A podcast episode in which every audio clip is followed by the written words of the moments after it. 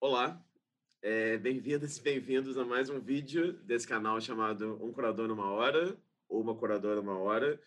Explicando um pouco no que consiste o canal, se trata de uma série de entrevistas com curadoras e curadores de artes visuais de diferentes regiões do Brasil, de diferentes gerações, de diferentes lugares de fala e de diferentes interesses nesse campo da curadoria em artes visuais. Então, se você der uma olhada nos vídeos, você vai ver que tem vídeos tanto de conversas com curadores brasileiros que moram no Brasil, quanto de curadores brasileiros que moram fora do país, quanto também de alguns curadores estrangeiros que residem é, no país. Dito isso, é, hoje temos aqui uma presença muito ilustre. Queria agradecer a, enfim, a, o interesse dele, disponibilidade, tempo, tudo isso. E queria manter uma tradição aqui, que é pedir para ele se apresentar para a gente brevemente, por favor. Valeu, Rafa. Eu sou o Márcio, Márcio Harum, vivo em São Paulo, venho trabalhando no, no campo da curadoria há algum tempo, mas é, efetivamente desde o fim dos anos 2000, né? Acredito que a partir dessa quarta edição do Rumos Artes Visuais, o Instinto Programa do, do, do Instituto Cultural Itaú, que foi uma edição mais longa, de 2008 a 2010. Então, de lá para cá, venho realizando atividades e, e, tarefas como curador, né? E é um tempo que a gente teve aqui no ano de 2020 para repensar todas as nossas práticas, né? Por conta desses longos meses na pandemia. E eu venho pensando se o que eu tenho realizado nos últimos anos realmente não está mais voltado para o que seria esse entrelaçamento dos programas públicos e da curadoria, né?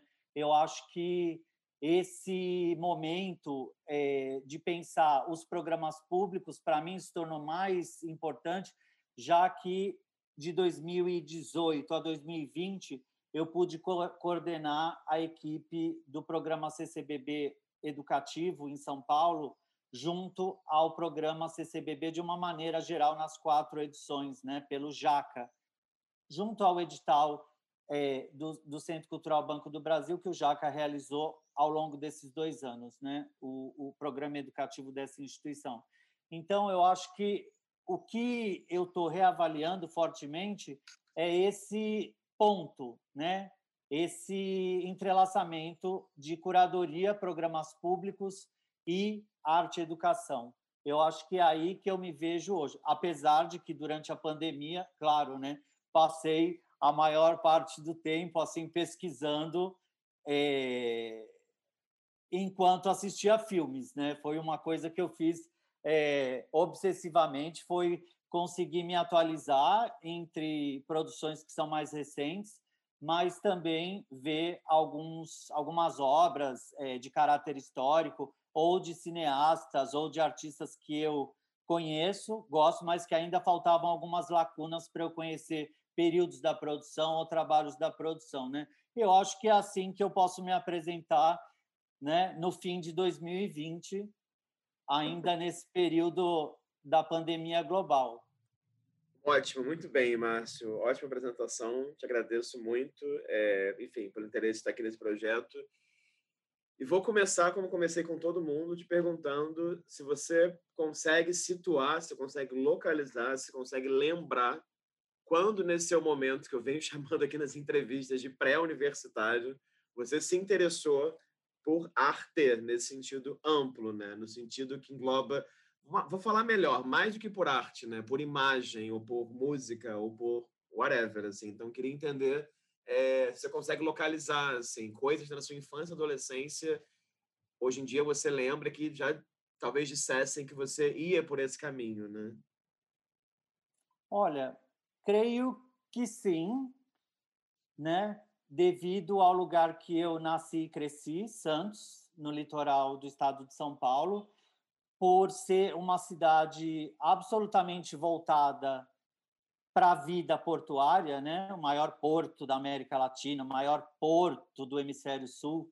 Então, eu acho que essa situação específica né, do lugar de origem tem a ver com um acesso que era bastante típico, específico né, da, da cultura jovem dos anos 80 em Santos, que era ter acesso a discos estrangeiros, principalmente é, lançamentos da Grã-Bretanha, dos Estados Unidos e, de uma maneira geral, há, muita, há muitos lançamentos que eram é, editados em Buenos Aires. Então, assim, muitas das bandas que tinham seus LPs de uma maneira geral sendo vendidos como americanos ou ingleses, a versão publicada, editada na Argentina chegava mais barato. Então, assim, além, claro, né, dos pares de Converse de todas as cores, dos pares de calças Levi's, entendeu? Então, assim,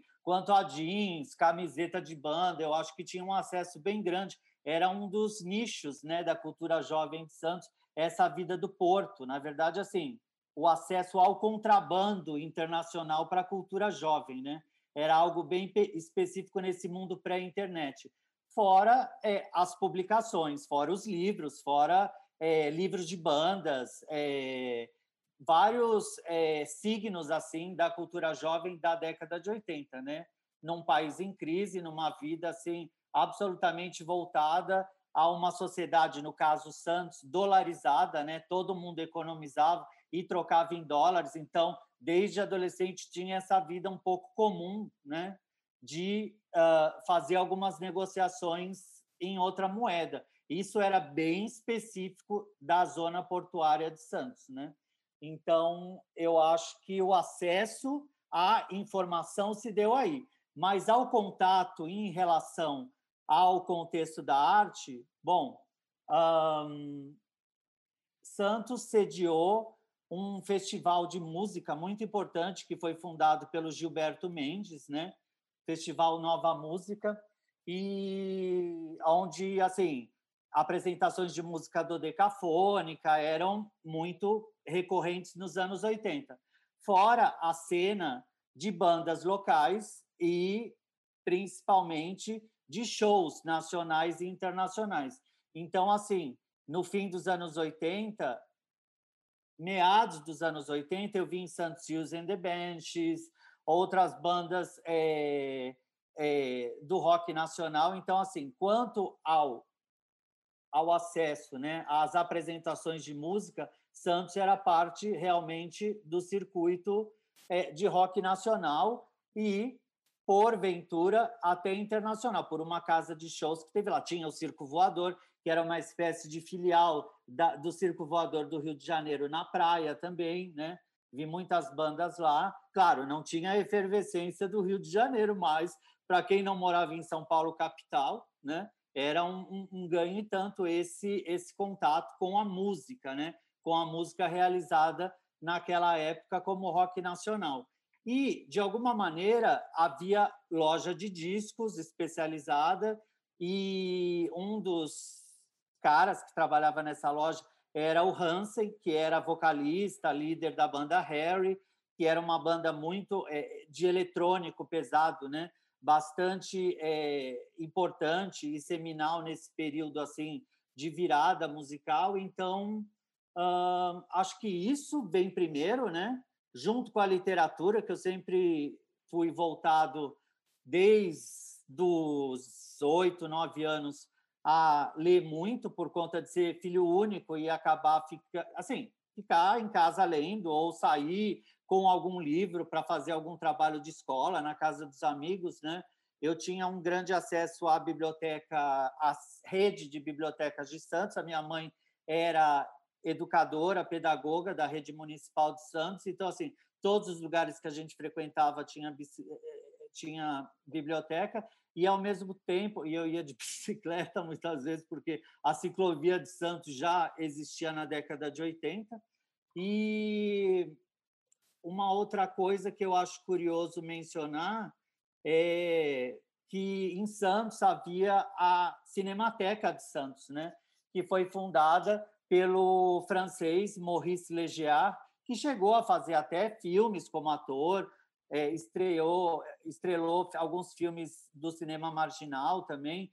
Então, essa presença da Cinemateca de Santos, tão aberta, né, a, aos interessados em cinema, eu acredito que tenha feito com que eu me aproximasse da cultura e arte de uma, de uma maneira mais ampla. Ah, e também a Pinacoteca de Santos, né, que começou a ser é, restaurada, o edifício atual, que é um casarão dos anos 10, na, na, na Praia do Imbaré, começou a ser restaurado em 86, levou uns anos para ser inaugurada como Pinacoteca, principalmente a briga, a coleção do pintor de Marinhas Benedito Calixto, eu acho que foi acho que a Pinacoteca foi inaugurada na virada dos anos 90, talvez 90, 91, nos anos Collor, né? Uma época bastante difícil assim para a cena artística e cultural de uma cidade de médio porte, né? Mas assim, a, ah, e outra coisa que surgiu em Santos nos anos 80, mas eu não tive esse contato na primeira edição. Eu lembro bastante da terceira edição da Bienal Nacional de Santos, que foi em 1991. Essa Bienal teve uma sala histórica em homenagem ao Lothar Charroux. Eu lembro bastante desse contato com essa, com essa exposição em 90 ou 91 na terceira Bienal de Santos, né? E de uma maneira mais efetiva, a primeira Bienal de Santos, que eu acabar, acabei conhecendo os artistas e os participantes já era no início dos anos 2000, né? Era um ambiente do qual eu já já já vinha me familiarizando há um determinado tempo. Uh, a proximidade de Santos com São Paulo, que é de 80 quilômetros, né, uma hora de viagem mais ou menos, fazia com que muitas vezes a gente, né, quem tinha interesse em visitar exposições, em ver filmes em mostras de cinema, assim, que a gente tinha que vir a São Paulo, né? Tinha que fazer a viagem a São Paulo e era uma viagem voltada, em geral, a ver exposição, ir para uma mostra de cinema, né? Assistir algum filme e sair à noite, ver algum show. Era muito frequente isso, né? Pela proximidade e pela pela variedade, né? Da programação de São Paulo se comparado com a de Santos, né? e acho que a coisa se configurou assim, né? É um uhum. contato do qual eu tenho bastante memória. Acho que tenho até alguns folders, alguns catálogos de alguns desses eventos ainda. E, e é isso. Queria te fazer uma pergunta que é a seguinte: quando você mandou o, o seu currículo, né, os seus currículos, as diferentes versões dele, você falava que, claro, a partir dos anos 90, entre 90 e 2000, você começou a trabalhar com organização de festivais de cinema, como a Mostra Nacional de Cinema, com uma maravilhosa, e falo maravilhosa, que já fui nela algumas vezes, lá atrás, a, da Kinofórum também, de curtas, etc. Pesquisa para a TV, tudo isso. Queria que você comentasse um pouco sobre isso, mas queria também que você contasse um pouco para a gente sobre algumas experiências que você teve antes disso, porque a gente estava falando antes, você falou que morou uma temporada e fora do Brasil, e eu tenho percebido também que para muitos curadores e curadoras, esse momento de sair do Brasil e de ter contato com outro circuito de exposições, de artistas, também tem alguns gatilhos, né? A pessoa volta para o Brasil muitas vezes com novas ideias e com desejos que talvez não tivessem se não, se não tivessem viajado, né? Eu queria que você me falasse um pouquinho assim sobre o que você estava fazendo antes de começar a trabalhar com os festivais de cinema e como é que foi trabalhar nos festivais de cinema para você.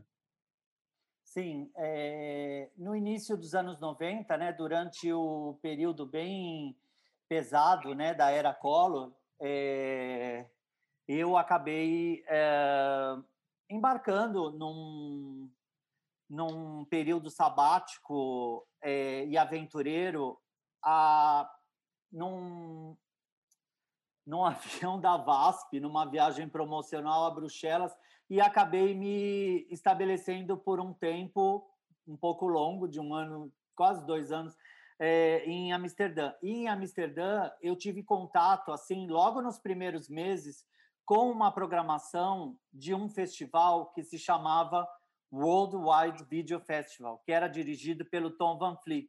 E lá eu vi obras de artistas como Harun Farok, como uh, uh, Michel Oldenbar. Então, assim, é, de uma maneira ou outra, eu fiquei absolutamente é, intrigado e fascinado com esse festival, né, com essas instalações que às vezes eram montadas e exibidas nas ruas da cidade, assim, uns black box em que você entrava numa praça, na praça do mercado e lá era uma videoinstalação ou um tipo de pensamento que estava começando a ser gerado, como era chamado na época de novas mídias, que era um caminho para instalações de hard drive. Então, assim, era um momento muito interessante da arte, né? Esse que estava sendo é, apresentado por esse festival. E, assim, não é à toa que esse festival era o maior festival do mundo de vídeo e, como era chamado, né, media art, é, novas mídias. Nesse momento era new media. E assim, eu fiquei absolutamente envolvido. E aí, em 96, quando a exposição do Nam June Paik como artista homenageado no Vídeo Brasil, eu acho que foi a 12 edição do Vídeo Brasil no Sesc Pompeia. Eu acho que foi acho que foi a 12 Eu e uma amiga minha que vivia na Alemanha nesse período, a Márcia Weitzmann, é, a gente era um projeto dela, né? É, por uma empresa que ela tinha contato de tecnologia, a gente montou uma coisa chamada Cyber Café no Sesc Pompeia, dentro do Vídeo Brasil, né? Dentro dessa estrutura que era a, a, a, a retrospectiva em homenagem ao Namjoon Paik. Eu fiquei absolutamente assim é, chapado de estar naquele ambiente, porque eu falava, nossa, é uma continuação desse período que eu estava em Amsterdã. E aí eu entendi que o Vídeo Brasil era o segundo maior festival de vídeo e novas mídias, como era chamada naquele momento, do mundo. Tanto que o Tom Van Fleet veio, ele era do júri e tudo mais, né?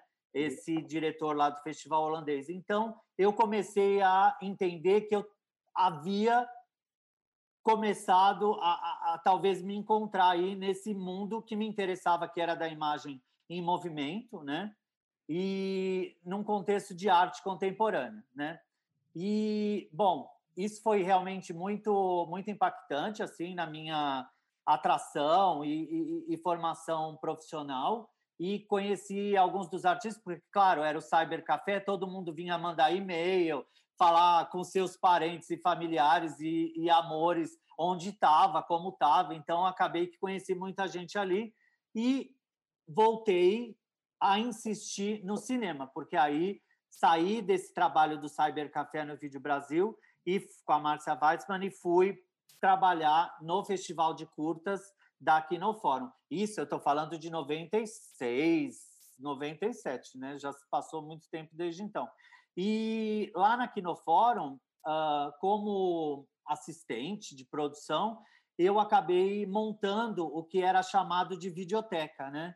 Em que vinham os jornalistas, os diretores de outros festivais, quem fazia programação de filmes e vídeos nas instituições vinha direto na videoteca, porque não dava tempo para assistir nas, nas sessões programadas, né? E falava, ah, quero ver tal, tal, tal, tal e tal vídeo de tal sobre tal filme, né? De tal artista, de tal cineasta, de tal diretor, de tal realizador. E aí, é, além de eu ter montado, eu também fazia esse atendimento para as pessoas que procuravam a videoteca, né? E com esse, com essa experiência, Aí eu decidi, bom, agora eu tenho três chances aqui na cidade de São Paulo. Ou eu vou trabalhar na TV Cultura, ou eu vou trabalhar na Mostra Internacional de Cinema, ou eu vou trabalhar na MTV. Aí eu, dec... Aí eu decidi ir para a Mostra Internacional de Cinema, porque cinema era o que realmente mais me interessava ainda nesse momento de dúvida quanto à a, a, mídia arte, quanto à arte contemporânea. Né? Aí eu bati lá no escritório do, do da Mostra Internacional de Cinema, que ficava na Alameda Casa Branca, é, o Leon Kakoff, que acho que abriu a porta, né? interfonei, aí pediram para eu subir, eu interfonei, aí eu disse que eu queria trabalhar lá, aí falaram, ah, manda o seu currículo por fax e vamos ver, talvez a gente chame. Você fala inglês? Você é, sabe é, sobre cinematografia contemporânea? E aí eu falei que tinha trabalhado no Festival de Curtas e, bom, aí logo depois, né, uns dias depois, fui chamado, comecei como assistente de produção lá na Mostra Internacional de Cinema, que eu acredito que foi a vigésima edição ou a vigésima primeira edição. Teve esse período aí que eu, que eu passei por lá. Então, também acabei que conheci os cineastas é, é, que vieram é, como convidados, realizadores convidados, o júri, né, Maria de Medeiros, Manuel de Oliveira, Hal Hartley, né? Então, assim, eram pessoas que estavam no escritório, né, nas reuniões de júri e tal, de como convidados. E fui buscar o Hal Hartley no aeroporto. Imagina, eu era super fã dos filmes dele, aí estava lá buscando o Hal Hartley no aeroporto super cedo, assim, em Cumbica aí uh, tinha uma van, né? Aí tinha lá o programa que, da, de quem estava chegando. Aí vinha a cineasta da Eslovênia, super jovem. Veio o, o, o, o, o assistente do Chris Marquer, é, representando o Chris Marquer. E era uma cena que absolutamente fazia com que eu me identificasse, né, prontamente. E assim, as experiências com o Festival de Cinema, acho que giram um pouco em torno disso. Teve esse outro momento do qual eu fui realizar uh, reportagens especiais para televisão, né? Uhum. É, maravilha, é super interessante ouvir você falar sobre essas coisas, porque, enfim, eu comecei a me interessar, não foi por curadoria, né, mas comecei a trabalhar com produção cultural, com festivais de cinema também. Então, o Festival Brasileiro de Cinema Universitário, a Mostra do Filme Livre. Então, você ouve essa imagem que trouxe aí na cabine de vídeo. Eu nunca esqueço um ano que a Mostra do Filme Livre, o diretor falou isso. Não, a gente tem que fazer igual aqui no fórum e fazer a cabine de vídeo, que a gente vai botar não só os filmes que foram selecionados, mas os filmes que não foram selecionados também. Enfim, é muito louco pensar como que nessa época o VHS, depois o DVD tinham esse lugar e como hoje em dia, né, tudo nos links dos Vimeos e YouTubes, e você, né, esse momento de isolamento social, né, todo mundo aprendeu, quem já não fazia, aprendeu também a pesquisar de casa, enfim, só fazendo uma nota aqui, que acho que é interessante. Agora, Márcio, conta um pouco, é, já que você falou dessa experiência mais com produção, queria que você contasse especificamente sobre uma experiência que no seu currículo dá a entender, pelo menos, seria a sua primeira curadoria, que é a exposição em 2002, você faz a Virgílio, na Galeria Virgílio, em São Paulo. Eu queria que você contasse em que consistia, chamava Mostra Feira, se não me engano, né? que você falasse um pouco sobre isso. E queria que você falasse também como é que foi se perceber como curador. Se você se intitulou, se alguém te chamou de... Como é que foi a experiência? Foi uma experiência bastante transformadora pelo seguinte aspecto. Eu tinha uma vontade de realizar uma exposição da qual eu pudesse levantar dinheiro para ir para Berlim, entende? Então, assim, era estava num plano ali, estava no meu raio de ação realizar algo que fosse voltado para o que estava sendo produzido nos ateliês dos artistas, muitos dos quais eu estava convivendo, e que tivesse essa característica de uh, ser um múltiplo, um múltiplo vendável e que pudesse estar em exibição num espaço que ainda se configurava como uma, um centro cultural autônomo e independente. Ainda não era a Galeria Virgílio, logo depois passou a ser Galeria Virgílio, mas era no, no espaço físico do que veio a se tornar a Galeria Virgílio. Uhum. Então, eu convidei dezenas de artistas, foram dezenas de artistas, nessa exposição que se chamava Feira, aonde trabalhos múltiplos estavam em exibição e à venda. Então, assim, tinha trabalhos do Guto Lacaz, do Fernando Marques Penteado, do, da Érica Verzutti, do... Não, era assim, era uma lista do Nino Cais, era uma lista enorme de artistas, uma uma serigrafia da Carla Zaccanini, que era em um rolo de tecido que se vendia por metro, sabe? As pessoas compravam por metro. É, é, fotografias do Tiago Bortoloso. Eram assim, eram muitos artistas, muitos trabalhos em todas as linguagens. E o Osmar Pinheiro, né, o pintor é, é, falecido, que participou de bienais, era representado pela Galeria São Paulo, depois pela Nara Rosler. O Osmar, ele adorava, ele era professor de artes também, cursos livres. Eu adorava conversar com ele porque ele era dessa organização, desse espaço independente junto com a Isabel Pinheiro. E ele falava, ele tinha sido bolsista do DAD em Berlim nos anos 80. Aí ele me via fazendo aquela exposição, chamando as pessoas do jeito que eu estava chamando. O Dinilson participou. A primeira vez que eu convidei o Dinilson para participar da exposição foi nessa, nessa chamada feira em 2002. Aí a, o Osmar falava: Márcio, é assim, é muito curioso, porque eu fico vendo você aqui fazendo essa exposição, parece umas iniciativas assim meio marginais, meio underground que eu via num, num, num, em Berlim, quando eu morei nos anos 80, Berlim Ocidental, eu falei, não, eh, Osmar, né? guarda segredo, mas eh, eu estou fazendo isso para poder é, levantar um dinheiro e sair daqui. Eu dividia com os artistas o dinheiro e tudo mais, mas deu certo, entendeu? Eu levantei esse dinheiro nesse momento e foi um sucesso de público, teve performance, saiu em alguns jornais voltados assim para uma cena jovem efervescente. E sei lá, acho que foi o Metrópolis da TV Cultura lá, com o Cunha, com o Cunha Filho me entrevistar, falar com os artistas na, na num sábado que tinha umas performances lá na programação. Era era uma ação voltada para essa. Aí ah, era, era uma exposição de fim de ano, acho que começava em novembro, terminava em dezembro. Então, assim, também um, afetava o desejo das pessoas, vamos dizer assim, comprar algo, sabe?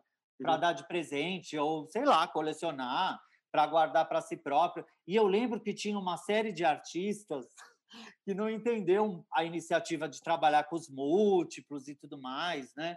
Eles tinham é, uma certa precaução sobre o que eu estava fazendo. Eu falava, nossa, mas por que? Até o Rubens Mano participou, por que, que vocês não estão... Por que vocês estão achando que é que é um risco, que é perigo, né? A lista de artistas está ótima. Mas, assim, essas idiosincrasias da cena paulistana, né? Mas olha e... só, mas olha só, já que você falou sobre isso, deixa eu fazer uma pergunta. Como é que você conheceu esses artistas? Porque, vamos lá, isso é 2002, você vinha de um, de um, né, de um background, assim, nesse momento, mais dos festivais de cinema, você tinha morado fora já, festivais de cinema, não era esse momento do nosso presente com Instagram, Facebook, não tinha nem Orkut, nem tinha câmera digital, 2002 estava começando a ser uma coisa mais popularizada. Então, como cada curador tem um método de pesquisa, né? É assim, só, só para só você explicar um pouco para a gente, para quem está vendo, como é que se criou essa rede de, de artistas assim, em São Paulo, enfim, que é uma cidade gigante, com muitas redes também, né? Sim, nesse espaço independente tinha uma linha de telefone fixo à minha disposição e eu tinha um celular é, Motorola, que era grande, assim, que tinha uma antena. E, assim, a rede em São Paulo de, de telefonia celular, pelo menos nessa região de Pinheiros e tudo mais, já funcionava bastante bem. E o que eu acho que valeu a pena, que contou, é que eu tive a ideia de visitar ateliês coletivos nesse momento. Então, assim, a cada ateliê coletivo, eram inúmeros, em vários bairros eram a cultura de ateliês coletivos nesse período no iníciozinho dos anos 2000 era muito era muito presente assim na região do centro expandido de São Paulo então eu visitava o, o, o, um ateliê coletivo pronto sei lá lá tinham quatro cinco seis artistas três quatro já podiam aceitar participar entendeu depois de eu falar sobre o trabalho, de conversar. O Nino Kai sempre faz essa piada comigo. Ah, o Márcio foi o primeiro curador que me visitou. Ele viu que ele viu que era um ateliê, ele tocou a campainha. então, assim, foi um pouco assim, criei um mapeamento a partir de uma imagem mental de onde eu ia tocar a campainha, entende? Sei, foi, foi as no... pessoas abriam, as pessoas abriam a porta. Eu falava, ah, quero visitar o seu ateliê e conhecer o seu trabalho. É para já. Entendeu? É, não, foi no, no, no, mano a mano e no mano a mano também. Olha só, deixa eu fazer uma pergunta, então, que tem a ver com isso, continuando. Então, você consegue essa grana, vai para Berlim, e aí, alguns anos depois, você vai trabalhar como assistente de curadoria, né, e também curador, né, da, da parte de cinema, da parte de audiovisual, da, da Bienal de São Paulo, que a Lisete Lenhado foi a curadora-chefe. Eu queria que você contasse um pouco, assim, como é que foi essa temporada na Alemanha e como é que foi a experiência de poder trabalhar numa, numa Bienal de São Paulo. Sim, nesse período que eu fui para Berlim, eu fiz muitos jobs de meio período, muitos trabalhos pequenos, assim, eh, esses serviços num, no, no, no colóquio literário de Berlim, que é como se fosse a Academia Berlinense de Letras, né? Assim, passei por diversas situações ali e fiz uma, um trabalho também com a Angela Detânico e o Rafael Laim em Paris, né? Que eles tinham uma mostra coletiva no Centro Cultural, no Centro de Arte Contemporânea La Ferme de Buisson, então, acabei que circulei um pouco entre algumas cidades importantes aí da Europa Central e da Europa, da Europa Ocidental e pude, de alguma maneira, conhecer a Lisette numa dessas viagens que ela fez de como estúdio visit lá a Berlim, né? E aí, assim, eu falei, olha, é, se você achar que precisa de alguém na sua equipe, eu já trabalhei no Vídeo Brasil, é, eu estaria disposto a ficar em São Paulo, a voltar para São Paulo, né? Bom, aí a gente acabou não se falando, mas eu tinha uma viagem marcada de férias de fim de ano e vim para São Paulo. E aí eu acabei ligando lá, falei com a produção executiva e mandei meu currículo e tal. Aí já era por e-mail, né? Não era mais eu não eu não arrumava mais trabalho mandando fax. Aí é, mandei o, o currículo por e-mail e me ligaram de volta pedindo para que eu fosse conversar, uma entrevista de trabalho. E eu fui, eu tinha a viagem de volta marcada para dali a uns dias.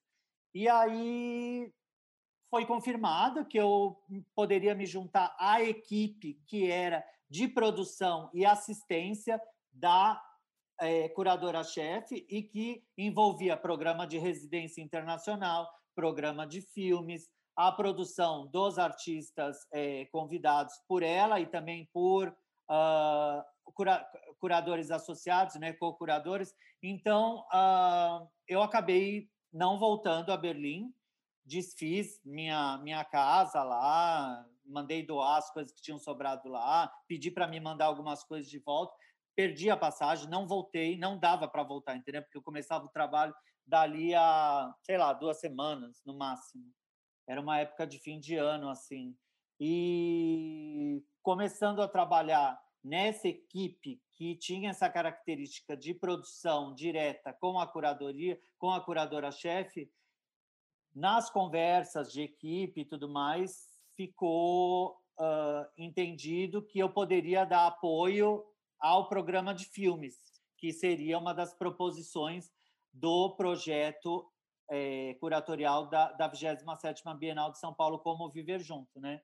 E aí dei apoio também para os residentes, né, para o programa para os artistas em residência em São Paulo, e, claro, né, na produção das obras comissionadas de diversos artistas que tinham sido convidados diretamente pela, pela Lisette durante as viagens de, de, de studio visit que ela, que ela realizava, né? E com outra, com a Cristina Freire também, com a, a Rosa Martinez também. Então foi assim, né? Foi de de um momento para o outro que eu acabei decidindo ficar em São Paulo. Foi por força da, da, da, da 27ª Bienal de São Paulo como Viver Junto, em 2006. E, daí disso de ficar em São Paulo, enfim, se, se, seguindo aqui um pouco, né, na sequência. Não, deixa eu fazer uma pergunta. Não, vou perguntar, não, vou voltar aqui. Porque a gente falou, você falou, claro, da sua passagem pelo Vídeo Brasil, você não só trabalhou lá no Cyber Café, mas também trabalhou no Vídeo Brasil, né, em outros lugares da, da instituição, coordenou aquele seminário Panoramas do Sul, teve essa mostra né, de, de filmes. Eu só queria fazer uma pergunta antes de eu seguir assim, né, nessa sua em coisas que você fez, que eu acho que é interessante quando eu olho para sua trajetória, e você me corrige, tá, se falar alguma besteira, mas eu tenho a impressão que em nenhum momento você se proclama um curador de imagem em movimento, ou um curador de vídeo. né? Assim, ou, ou, um curador desse termo que eu acho muito engraçado em inglês, é tipo time-based works, né? Assim, eu acho um termo assim que a gente do Brasil, né? Assim, acho tão engraçado quando alguém fala isso. Ah, I'm a time-based works curator. Foi assim, oi, né? Divertido.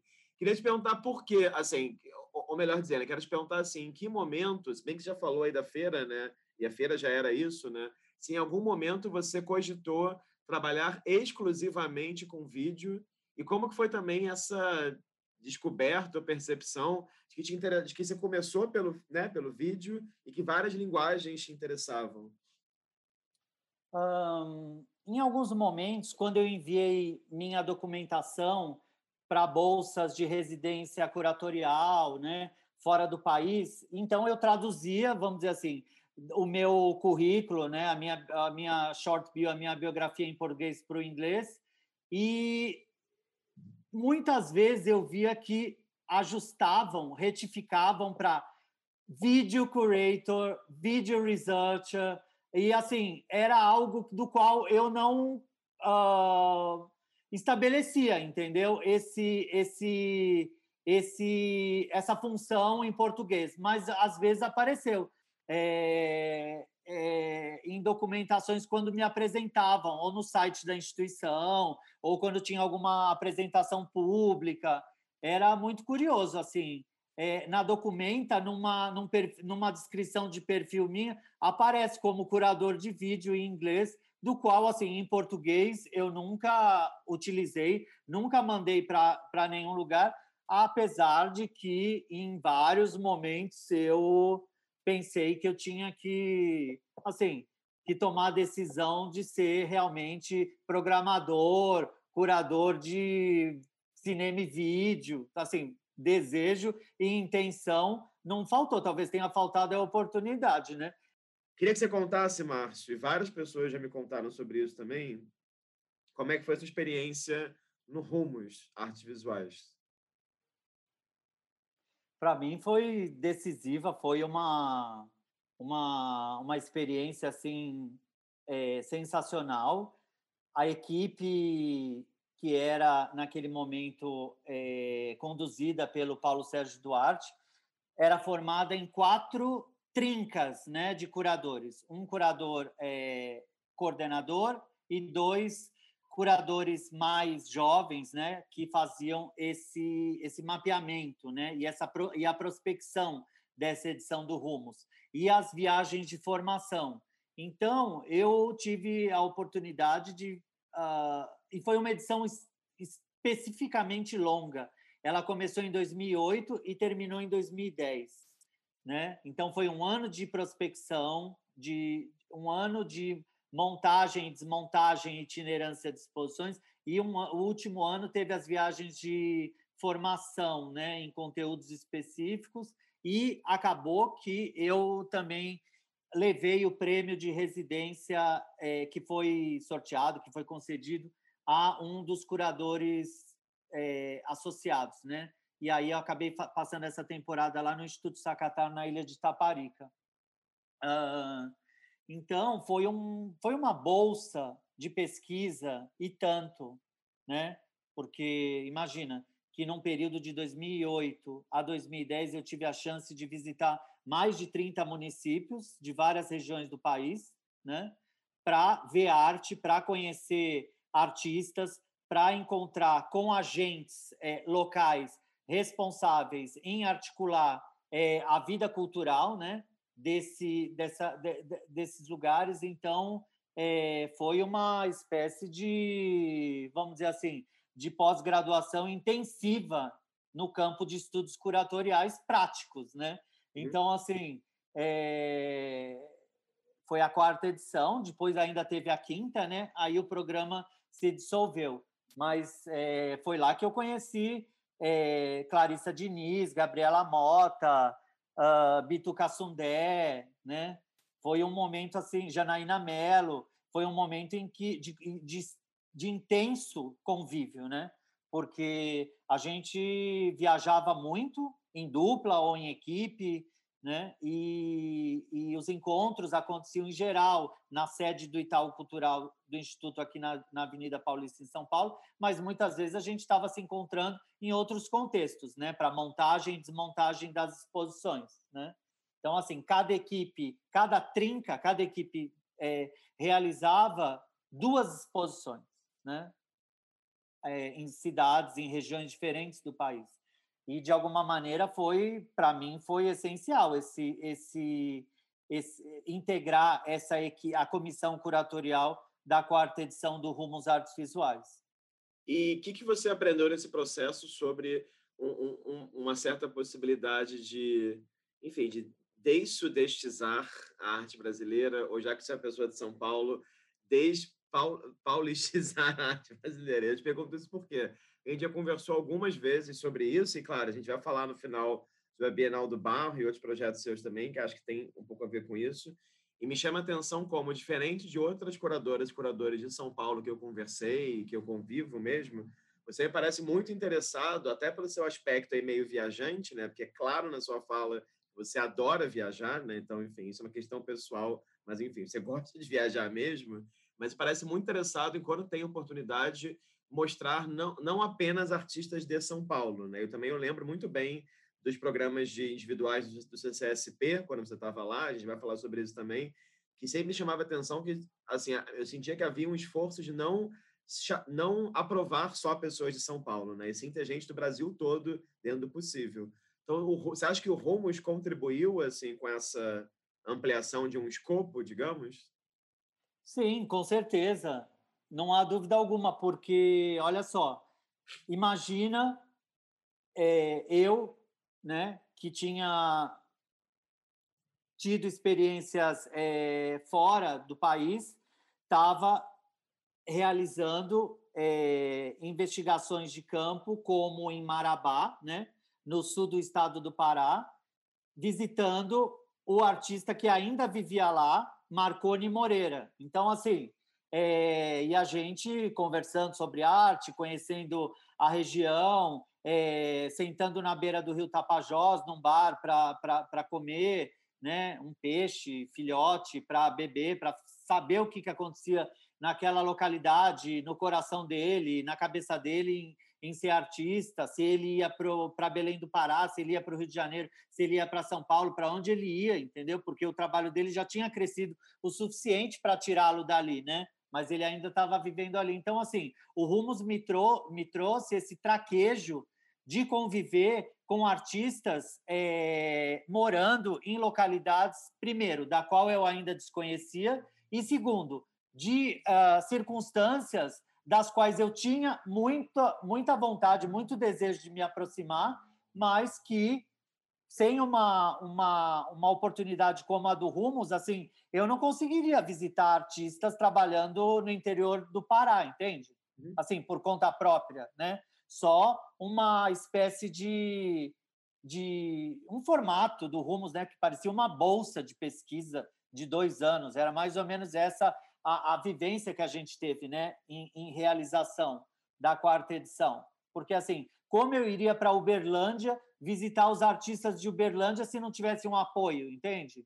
Márcio, uma outra exposição sua aqui foi uma das primeiras exposições coletivas dessa galeria, né? Meditação Transe, é, na Wood. E se eu não me engano, eu nunca conferi historicamente, vou jogar aqui, né? Vamos ver se vai estar certa a informação ou não. Foi a primeira vez que a Sônia Gomes participou de uma exposição na Wood, né? É, e era uma exposição coletiva sua. Então, eu queria que você falasse um pouco, assim, porque eu vi algumas fotos, enfim, achei na internet e tinha lá no material que você me mandou também. Me parecia super interessante e me parecia ter uma coisa que, enfim, eu vejo na, nas suas exposições coletivas que eu pude visitar, ou que eu pude ver fotos, que é uma maneira também, mais uma vez, né, de lidar com coisas muito diferentes no espaço, de também não sobrecarregar o espaço, de ter um, um espaço para o vazio também, é, nesse caso também, né, de lidar com pessoas do Brasil, pessoas de fora, se eu não estou enganado, gerações diferentes. Então, eu queria que você comentasse um pouco sobre essa experiência curatorial e queria que você comentasse um pouco como é que você lida com o espaço nos seus projetos curatoriais. essa exposição que aconteceu nos primeiros momentos aí de existência da galeria Wood, como ainda era chamada nesse período, né? Ela se deu por uh, por força, por uma conversa, né? Por uma abertura do Matthew Wood e do Pedro Mendes, em que eu pudesse realizar uma coletiva, né? Dentro dessa dessa condição é, espacial bastante específica, né, a propósito dessas duas salas, que não são contíguas. Nesse momento, a galeria tinha uma sala pequena, média na frente e uma sala triangular no fundo, né, depois do jardim. Então, me interessava já há, há um certo tempo essas experimentações é, de acordo com as possibilidades dos modos de exibição e de pensar a arquitetura improvisada. É, não estou falando de expografia, não estou falando de display, estou pensando aqui como é, ocupar espaços estranhos com exposições, né? É, salas que têm interferências de colunas, janelas, portas, vitrines, às vezes divisórias de materiais díspares, né? E isso realmente me interessava e eu estava pesquisando naquele momento justamente porque eu havia voltado da residência do, do Instituto Sacatar na ilha de Itaparica. Eu estava pesquisando trabalhos de arte que tinham a ver com transe, né, por conta das visitas que eu pude fazer em vários terreiros da ilha de Itaparica, e eu estava é, interessado em práticas é, contemplativas e meditativas também, né?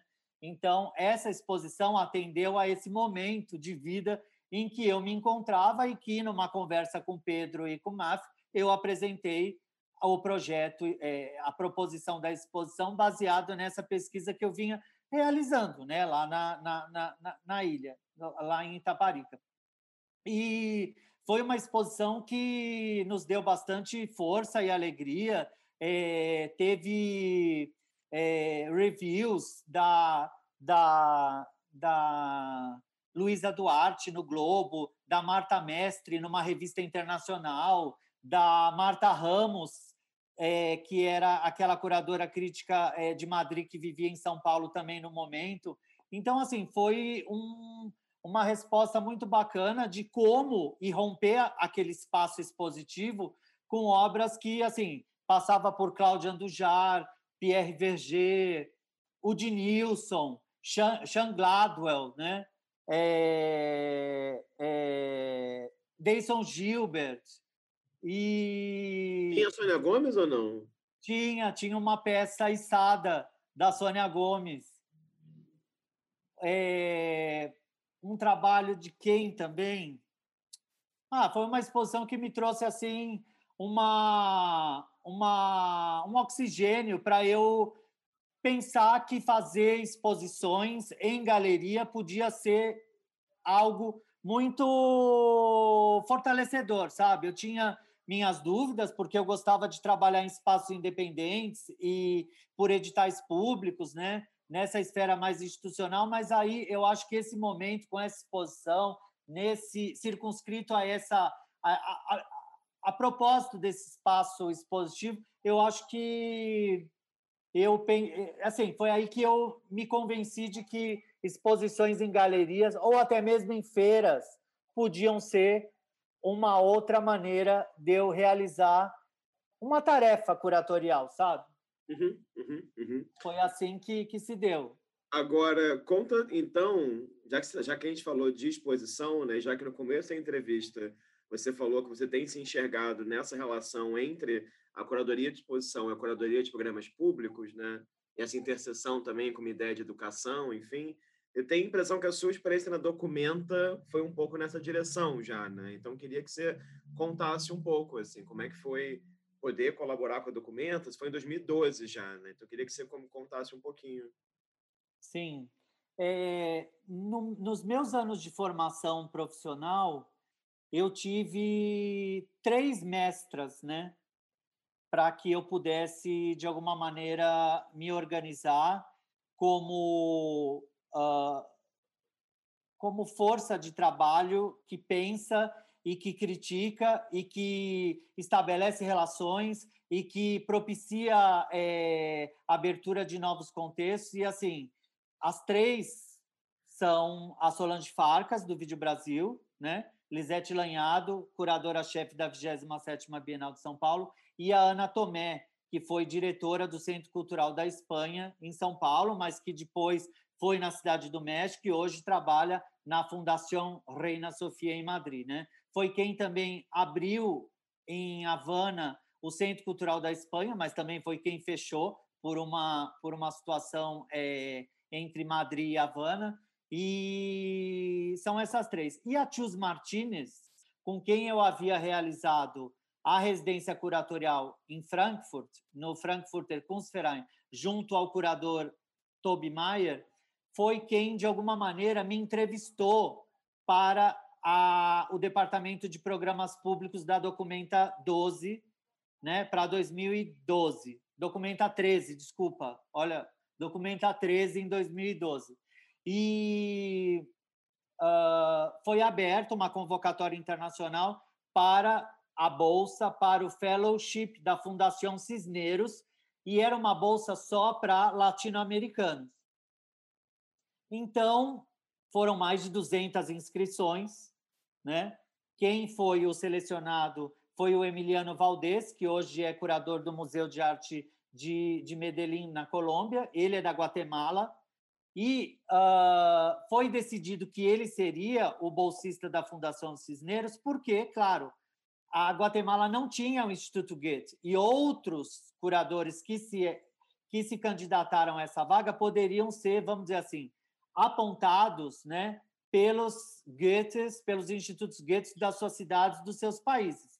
Então, uh, o Instituto Goethe da, das cidades da América Latina enviaram seus uh, candidatos, né, para a possível seleção uhum. do, da, da, da direção do Departamento de Programas Públicos, no caso, a Tios Martinez.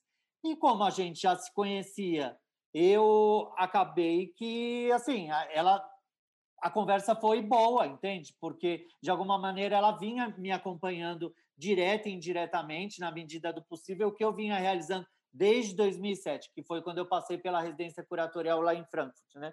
A gente está aí em 2012, nesse momento. Então, assim, era uma situação muito parecida com essas que a gente viveu tão intensamente na pandemia. Era uma entrevista com uma comissão em vídeo, né, por Skype. Eu nunca tinha passado por um momento desse de ser entrevistado, sabatinado por uma equipe. Depois foi somente por ela, numa outra data foi somente por ela. E então é, fui convidado a integrar esse esse departamento de programas públicos como bolsista do Goethe Central lá de Munique, né?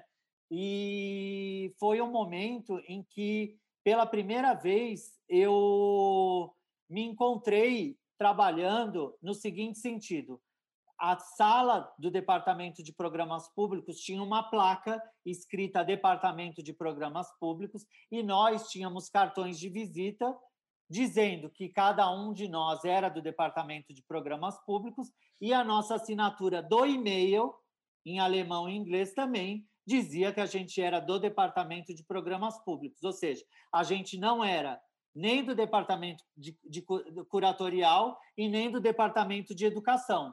Foi nesse momento que eu entendi aonde eu estava atuando e por que a minha documentação havia sido é, é, convocada né, para uma apreciação, para uma reunião em equipe, para uma entrevista coletiva, para uma entrevista individual, é, nesse momento, porque muitos dos projetos que eu vinha realizando adquiriam, né, adotavam práticas é, que se aproximavam com programas públicos de acordo como a Documenta 13 buscava naquele momento, né? Então, assim, programas de performance, de filmes, de debates, de oficinas, de palestras, de seminários, né? Quando eu enviei essa documentação, que para algumas é, instituições ou para alguns é, curadores-chefe é uma documentação um pouco dispersa e, e, e, e, assim esparsa para o departamento de programas públicos da Documenta naquele momento, era algo absolutamente é, viável e esperado de ser apresentado ali entre os outros é, candidatos, né?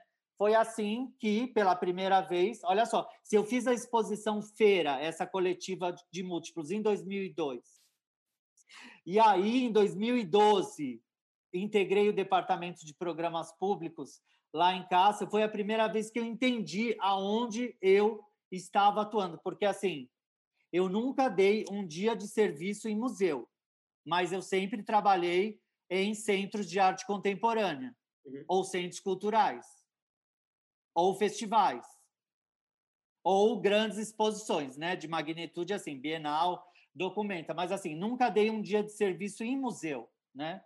Nunca fui contratado para realizar trabalho em um museu, a não ser assim como alguém que vai fazer uma palestra, uma formação, um debate ou um, um, um, uma atividade é, discursiva, formativa, né, é, dialógica. Então, é, foi aí nesse momento que que eu pude estabelecer assim uma conduta é, mais voltada às tarefas que eu estava a fim de realizar, né?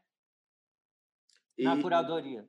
E claro, né? E aí, pegando essa sua frase aí agora, né, de que vocês teve, tem uma trajetória mais associada a centros de arte contemporânea, não a museus. Aí a gente chega né, nesse momento que a gente poderia fazer uma entrevista inteira sobre isso, mas não é uma entrevista inteira sobre isso, que é a, seu, a sua temporada aí no Centro Cultural São Paulo, entre 2012 e 2017, que é um centro cultural que lida também com uma coleção, né? Então, é claro, tem um aspecto, né, assim, museológico, entre aspas, nele, se você pensar museu, né, enquanto, enfim, dessa maneira rasa, né, enquanto um lugar que toma conta de uma coleção, só que é também essa grande loucura, né, é um lugar, enfim, é um dos centros culturais mais visitados de São Paulo, do lado do metrô, aquela arquitetura é brutal, você trabalhou ali como curador de artes visuais. É, como que ali você acha que você conseguiu articular né, algo entre uma curadoria de exposições e uma curadoria de programas públicos, né? E quais desafios você encontrou ali também, né? Porque como qualquer equipamento público no mundo, não é nem Brasil, no mundo, é um equipamento que tem as suas complexidades também, né? Bom, Centro Cultural São Paulo, né? É...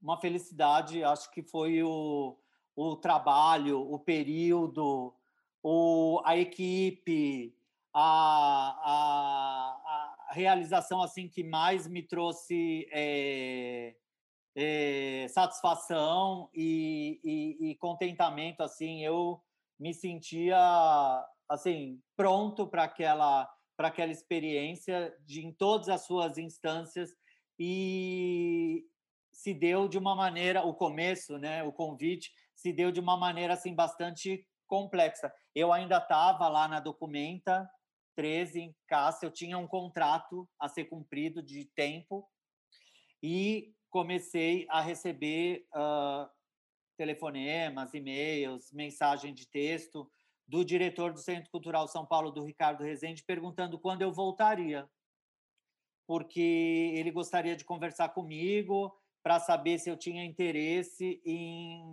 me candidatar a assumir o cargo de, de curador de artes visuais, entre outros candidatos, candidatas, né? e eu estava naquela situação que eu não podia antecipar minha volta, é, de alguma maneira eu tinha que decidir o que fazer, se eu queria voltar mesmo, se eu queria um, esse cargo, claro, né? Eu me sentia assim completamente é, é, imantado para retornar diretamente para o Centro Cultural de São Paulo, mas eu queria, precisava terminar aí a minha experiência na Documenta de uma maneira é, pacífica, né? É, já de cara, eu tinha que chegar montando uma exposição daquelas do programa de exposições do edital, do qual eu não havia participado em nenhum momento da seleção, em nenhum momento das conversas é, sobre é, os arranjos curatoriais, mas que eu fazia parte do programa de crítica do, do, do, do do grupo de crítica do programa de exposições há algum tempo, assim. Eu sabia como funcionava, né, de alguma maneira. Bom, aí de cara era a exposição do Egídio Rotti, que, que já faleceu, era de cara a exposição da Clara Iane, era foi assim, foi um momento de chegada assim é, intenso e muito produtivo. Cheguei, para montar a exposição que tinha que ser montada, né? Basicamente com os artistas que eu não havia convidado, que eu não havia convivido e naquele momento tinha era necessário que eu atualizasse, reavaliasse ou editar o programa de exposições já para o ano seguinte. Tinha que ser de alguma maneira homologado pelo departamento jurídico e já ser publicado em diário oficial, porque tinha que fazer a reserva da verba do ano que vem naqueles dias. Então, assim, eu cheguei de cara com essas incumbências, sabe? De cuidar tanto da realização quanto da verba pública para o edital Programa de Exposições de 2013. Isso é o segundo semestre de 2012, né? E uh, era um edital que no ano de 2020 completou 30 anos sem interrupções, né? Desde que foi lançado, é, pensado, organizado e lançado em 1990 pela Sônia Salstein, que era curadora de artes visuais lá no Centro Cultural São Paulo, eh, na virada dos anos 80 para o 90. Desde então, não houve nenhum ano em que o edital tenha sido interrompido, né? E, uh, assim, de lá dessa experiência, eu pude é, entender como funcionava uma instituição de grande porte, são mais de 200 e tantos funcionários, né? Tem, havia equipe de jardineiros, de seguranças, de havia há ainda, né, a Biblioteca Braille, que é a maior de São Paulo. Então, assim, a equipe da Biblioteca Braille e os seus usuários são deficientes visuais ou de baixíssima e baixa visão. Então, assim, tinha todo esse fluxo de públicos, né? Centro Cultural São Paulo é essa instituição de públicos, né? Em que é, diversas realidades convivem na sua rotina diária, né? Foi lá, por exemplo, que eu comecei a viver na prática do trabalho de curador todas essas nuances é, de igualdade, diversidade, acessibilidade, mobilidade urbana, né? Uh, inclusão, né? em trabalhar com públicos em vulnerabilidade social ou física, psíquica, né? Tem vários grupos que frequentam organizadamente, mas também e, é, é, é, individualmente o Centro Cultural São Paulo, né? Até o dia que a instituição não abre, que é a segunda, que é as segundas-feiras, o Centro Cultural São Paulo está lotado, né? O dia que não tem programação, não tem atividade, a instituição, como tem as portas abertas, diversos em diversos níveis para a rua, lota. De qualquer maneira, está sempre lotado, né? Então, foi um, um momento em se pensar é, é, inclusão de uma maneira muito ampla, né, de públicos, inclusive de conectividade, porque muitas das pessoas que frequentavam ali não tinham celular, apesar da, da, da, da instituição oferecer o Wi-Fi aberto, né, ser Wi-Fi livre. Então, assim, é, como cuidar de inclusão quando se trata também de temas de uh, celular. A gente viu isso muito fortemente durante a pandemia, né? Uhum. Diversos alunos, diversos estudantes, famílias, pessoas que não têm o celular bom, que não têm notebook em casa, que não têm computador em casa, que estão fora, né, do sistema de ensino online, até gratuito, mas assim, porque não tem Wi-Fi em casa, porque não pagou o celular, porque não tem como ter uma conexão ou um aparelho de celular uh, mais, mais novo, melhor. Então, assim, isso já era, de alguma maneira, discutido no Centro Cultural São Paulo no início dos, dos anos 2010, né? Conectividade como inclusão, como igualdade, né? Além de das questões de mobilidade urbana serem parte integrante do debate público ali naquela instituição, né? no, no seu dia a dia. Então foi um período assim vastíssimo de aprendizado, de convívio, assim, eu sinto muita falta de diversas dinâmicas comunitárias e coletivas que existem ali e que talvez nunca mais eu possa é, rever ou, ou partilhar como tão intensamente nesse período de quatro anos e meio, cinco anos, se sucedeu ali no Centro Cultural São Paulo, né? era uma felicidade. Você está lá no seu computador, na sua estação de trabalho, com o telefone celular assim bombando de mensagens, o telefone fixo aí você saía para tomar um ar e uma água, que seja um café lá na cafeteria, e você via todos aqueles jovens dançando. Aí tinha o grupo de K-pop, tinha o grupo das moninhas da Lady Gaga, aí tinha o grupo de hip hop, tinha o pessoal mais voltado para um break de raiz dos anos 70, 80, entende? Então, assim, era uma, uma diversidade, uma pluralidade de cultura jovem, periférica e centro-periférica incrível, entende? Então, assim, era um, uma lufada de, de ar puro, de oxigênio puro que eu recebia ali quase que diariamente, né? Como é difícil a gente encontrar por aí em outras instituições, né?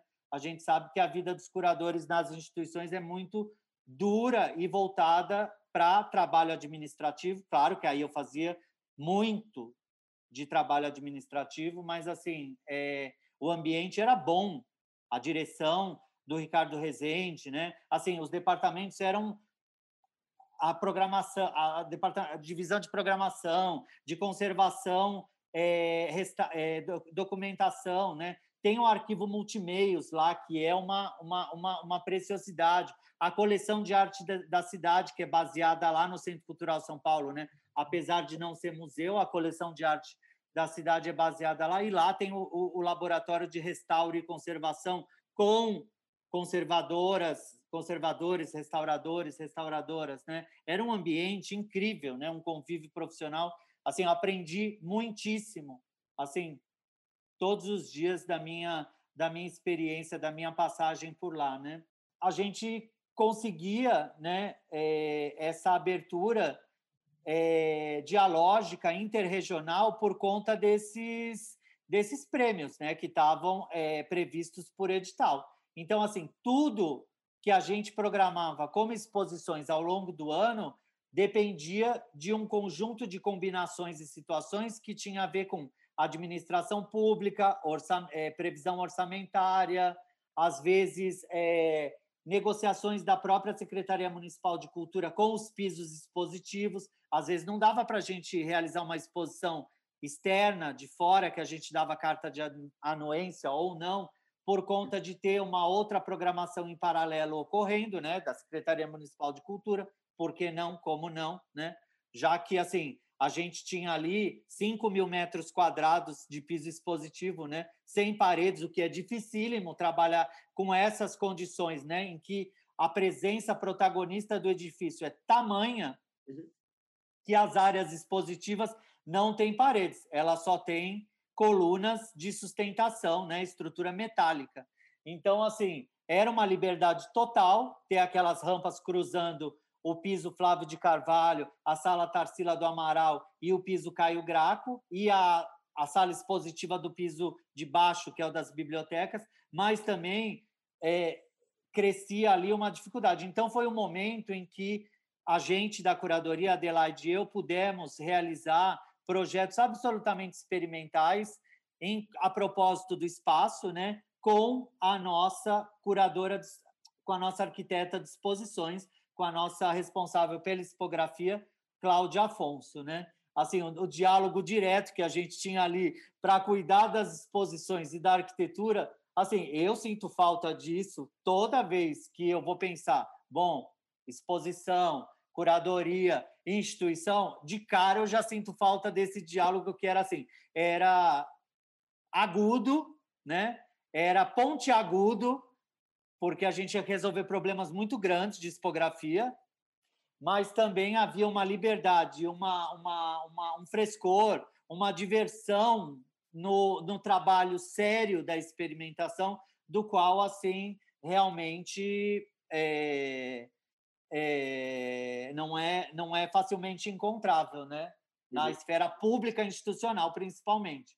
Uhum. E, assim, como montar uma, uma instalação de vídeo do Luiz Roque num espaço aberto. Eram essas as preocupações do dia a dia, né? Então, assim, ao longo de anos, de, de poucos anos de parceria, quatro, cinco anos, né? A gente realizou um número imenso de exposições. Eu não sei nem dizer quantas, mas assim era. Teve uma época que eu falava Adelaide, Cláudia é, e a produtora que trabalhava com a gente, a Vanessa, é, parece que a gente trabalha, é, é, tanta exposição, parece que a gente trabalha numa, numa padaria, né? Tem fornada às seis da manhã, às sete da manhã, às quatro da tarde, cinco da tarde, porque assim era incessante, né? Não parava. Isso também traz um momento de pausa, uma necessidade de, de, de avaliação, entende? De autocrítica e análise do tipo, não, aonde eu vou parar com isso, fazendo tantas exposições non-stop, né?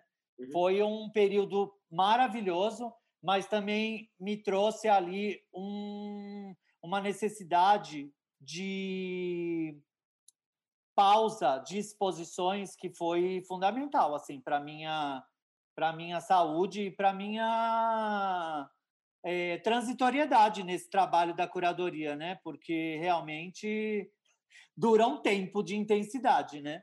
É, é.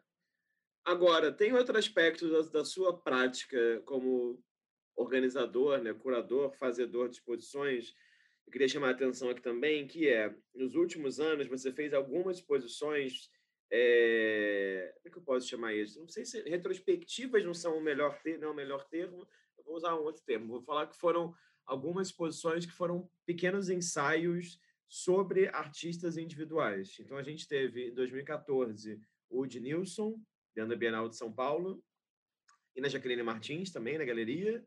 2016, o Arnaldo Batista, né? Se não me engano, também na Jaqueline primeiro, depois na Caixa Cultural.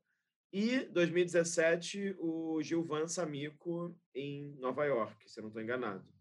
Então, eu queria te perguntar assim, como que é esse processo para vocês trabalhar com um artista e com um arquivo desse artista, né? Porque as três exposições tinham esse caráter de revisar, né, momentos da trajetória, trajetória deles, né? Assim, como, como é que é esse seu processo de lidar com eles e artistas também com, qual, com os quais a gente tem um lastro de distanciamento histórico, né? Assim, eu, claro, tenho, você é um pouco mais velho que eu, mas também tem.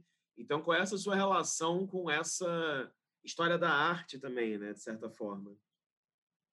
É, com o Dinilson, né, do qual eu já mencionei aqui anteriormente, que participou da primeira exposição que eu realizei em 2002, né, e participou de outras ao longo ao longo dos anos de trabalho, é, eu tinha essa, essa, esse desejo de, de poder realizar uma individual dele bastante ampla, né, ao longo do sobre o período é, de trabalho dele. E a gente conversando em equipe com a Jaqueline Martins, que já conheceu o trabalho dele e o Dinilson pessoalmente há muito tempo, é, chegamos aí a um desenho, né, a um projeto expositivo viável, tanto para a galeria quanto para o Dinilson, né? E a exposição teria ocorrido em 2003, né? Mas devido ao falecimento dele em outubro de 2013, a exposição foi temporariamente adiada, né? Suspensa e adiada por tempo indeterminado. E Jaqueline e eu nos preocupamos em manter todos os acertos, ajustes e combinações realizadas com o Dinilson em vida e com a dona Cida, que é a mãe dele e que passou a cuidar do espólio dele após o falecimento, né? Certo. Então a gente teve que explicar a ela do que se tratava o projeto expositivo com, quem, com o qual a gente lidou diretamente com o filho dela e como seria essa exposição. Essa exposição ela se moveu no tempo, no calendário, para os primeiros meses de 2014. Uns quatro meses depois, ou cinco, ou seis até, eu acho, depois do falecimento de, de, do, do artista.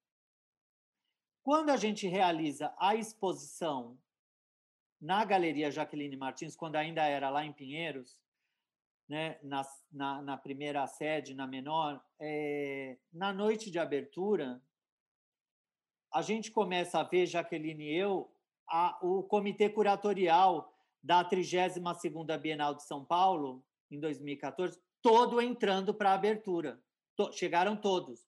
Charles, Ash, a Galit, o Pablo, a Núria, a, a Luísa, Benjamin, e aí, assim, todos chegaram na abertura. E a Jaqueline e eu ficamos assim, né? Aí a conversa foi muito boa. Aí estava tendo, ah, já lembrei, estava tendo a SP Arte, então era o mês de abril de 2014. Então tinha esse momento de um público maior, mais especializado, também internacionalizado.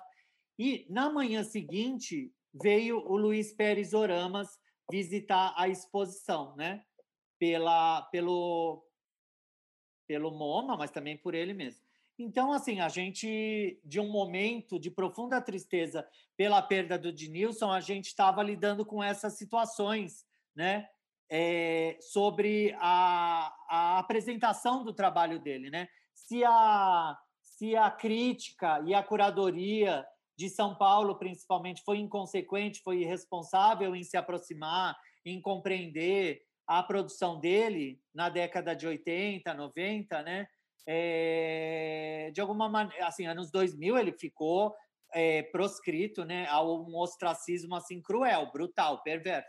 Mas então, é, na virada dos anos 2000, 2010, eu quero dizer, com aquela meditação transe, o trabalho dele despertou curiosidade entre artistas cole jovens, colecionadores, galeristas, entende? Então a gente está aí nesse período dos primeiros anos dos anos 2010, falando de Udinilson e uh, de como o trabalho dele entra na Bienal. Né?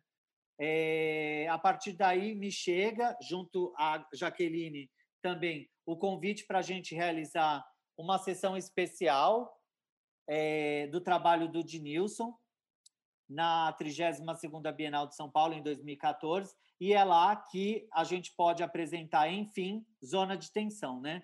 que se tratava de um projeto maior, que não caberia na galeria, mas que na Bienal, pelas condições espaciais favoráveis, sim, caberia. E trazer à tona o Pinto Não Pode, que era um trabalho do qual o, o Dinilson tinha um desejo enorme ao longo de muitos anos de poder exibir numa Bienal de São Paulo, do qual ele nunca foi convidado em vida, né?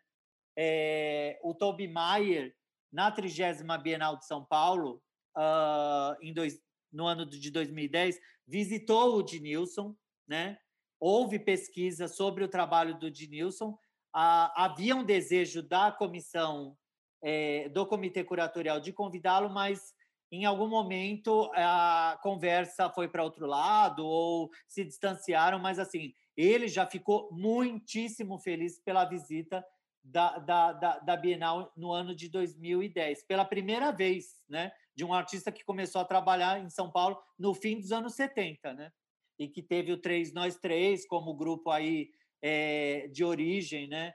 Da, da, da, sua, da sua verve artística e também, assim, é, de um momento em que o trabalho dele realmente estava sendo apresentado ao público em grande escala, né? Foi nesse ano de 2014 pela 32ª Bienal de São Paulo, né, com com a sessão expositiva Zona de Tensão. Uhum. E que ele estava vizinho justamente da Virgínia de Medeiros, que ele nem chegou a conhecer o trabalho ou a artista em vida, mas assim ele teria é, é, ficado muito contente de estar ali na vizinhança com a sessão expositiva também do, do, do Miguel Lopes ali atrás, né? Do Marica. Ah, esqueci também. Museu Marica, ah. né? O, o Arquivo Marica, o Museu Marica. É, com o Giuseppe Campuzano. Isso, é. e, essa, e aquele outro artista chileno que agora me fugiu o nome, que depois a gente vai pesquisar.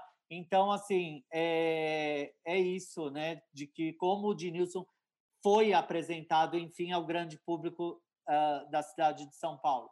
Ah, Arnaldo Dias Batista era realmente um foco de pesquisa da minha parte, por eu ter realizado essa pequena individual na Hematomas, né? Quando a Hematomas começou, se mudou para Rua Estados Unidos, a Galeria Hematomas, né? Que eu já frequentava desde que era um ateliê coletivo mas por essas é, manobras de mercado, um ateliê coletivo acabou se transformando em galeria.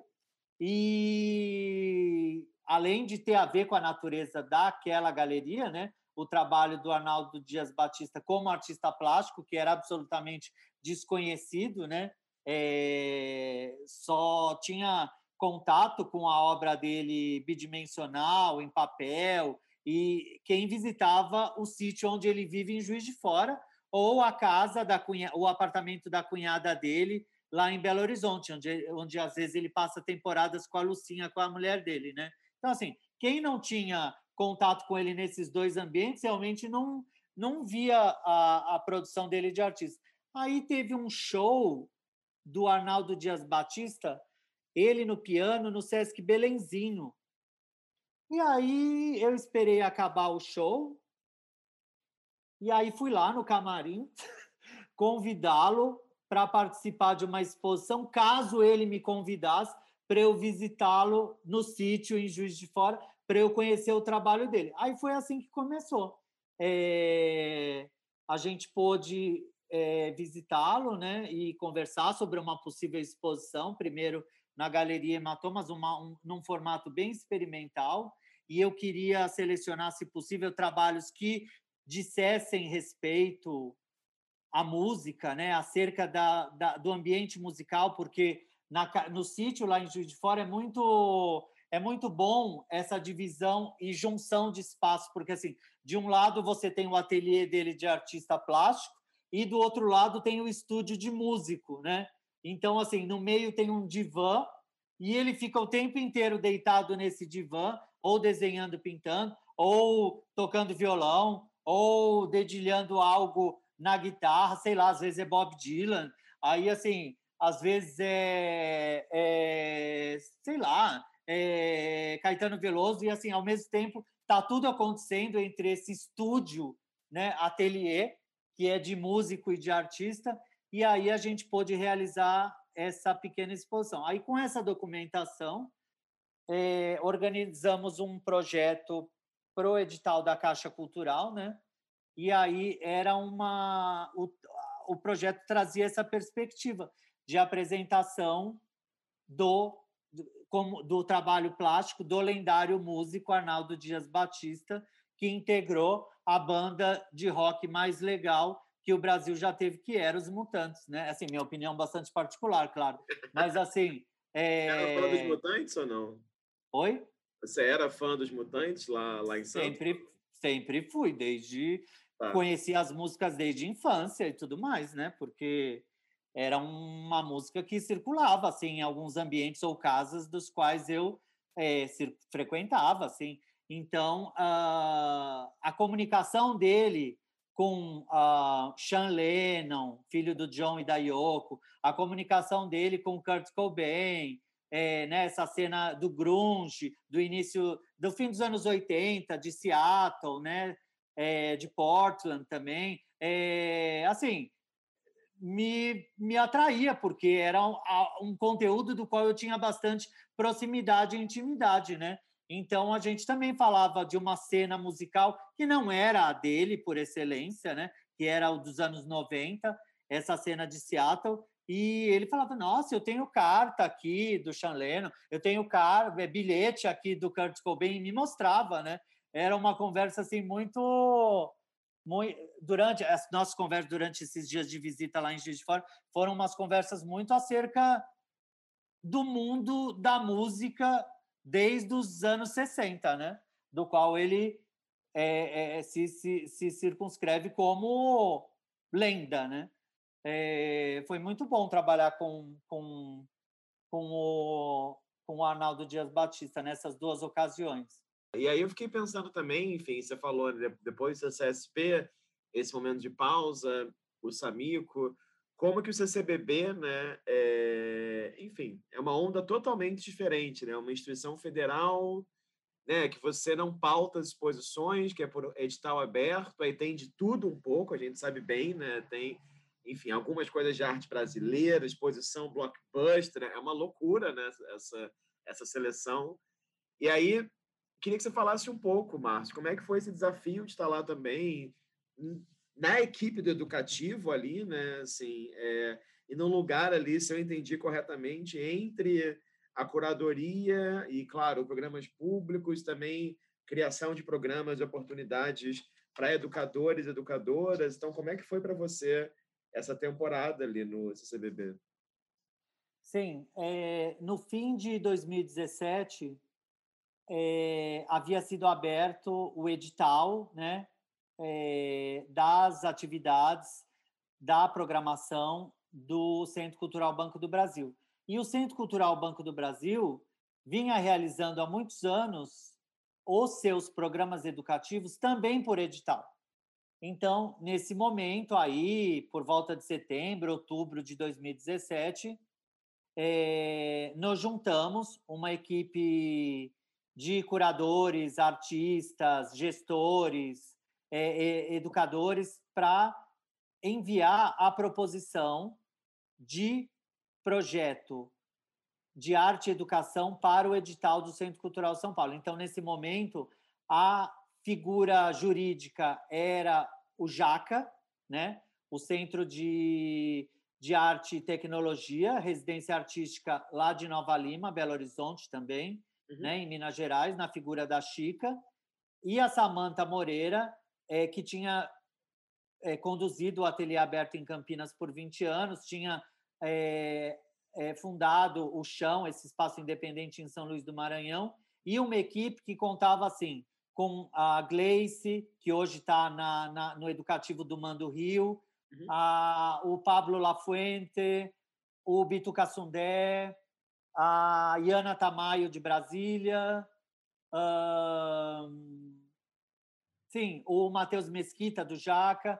Então a gente em reuniões intensas por Skype, mas também imersiva em Belo Horizonte, lá no, no, no na sede do, do Jaque em Nova Lima, a gente pôde é, formatar e fechar o projeto para o envio do edital.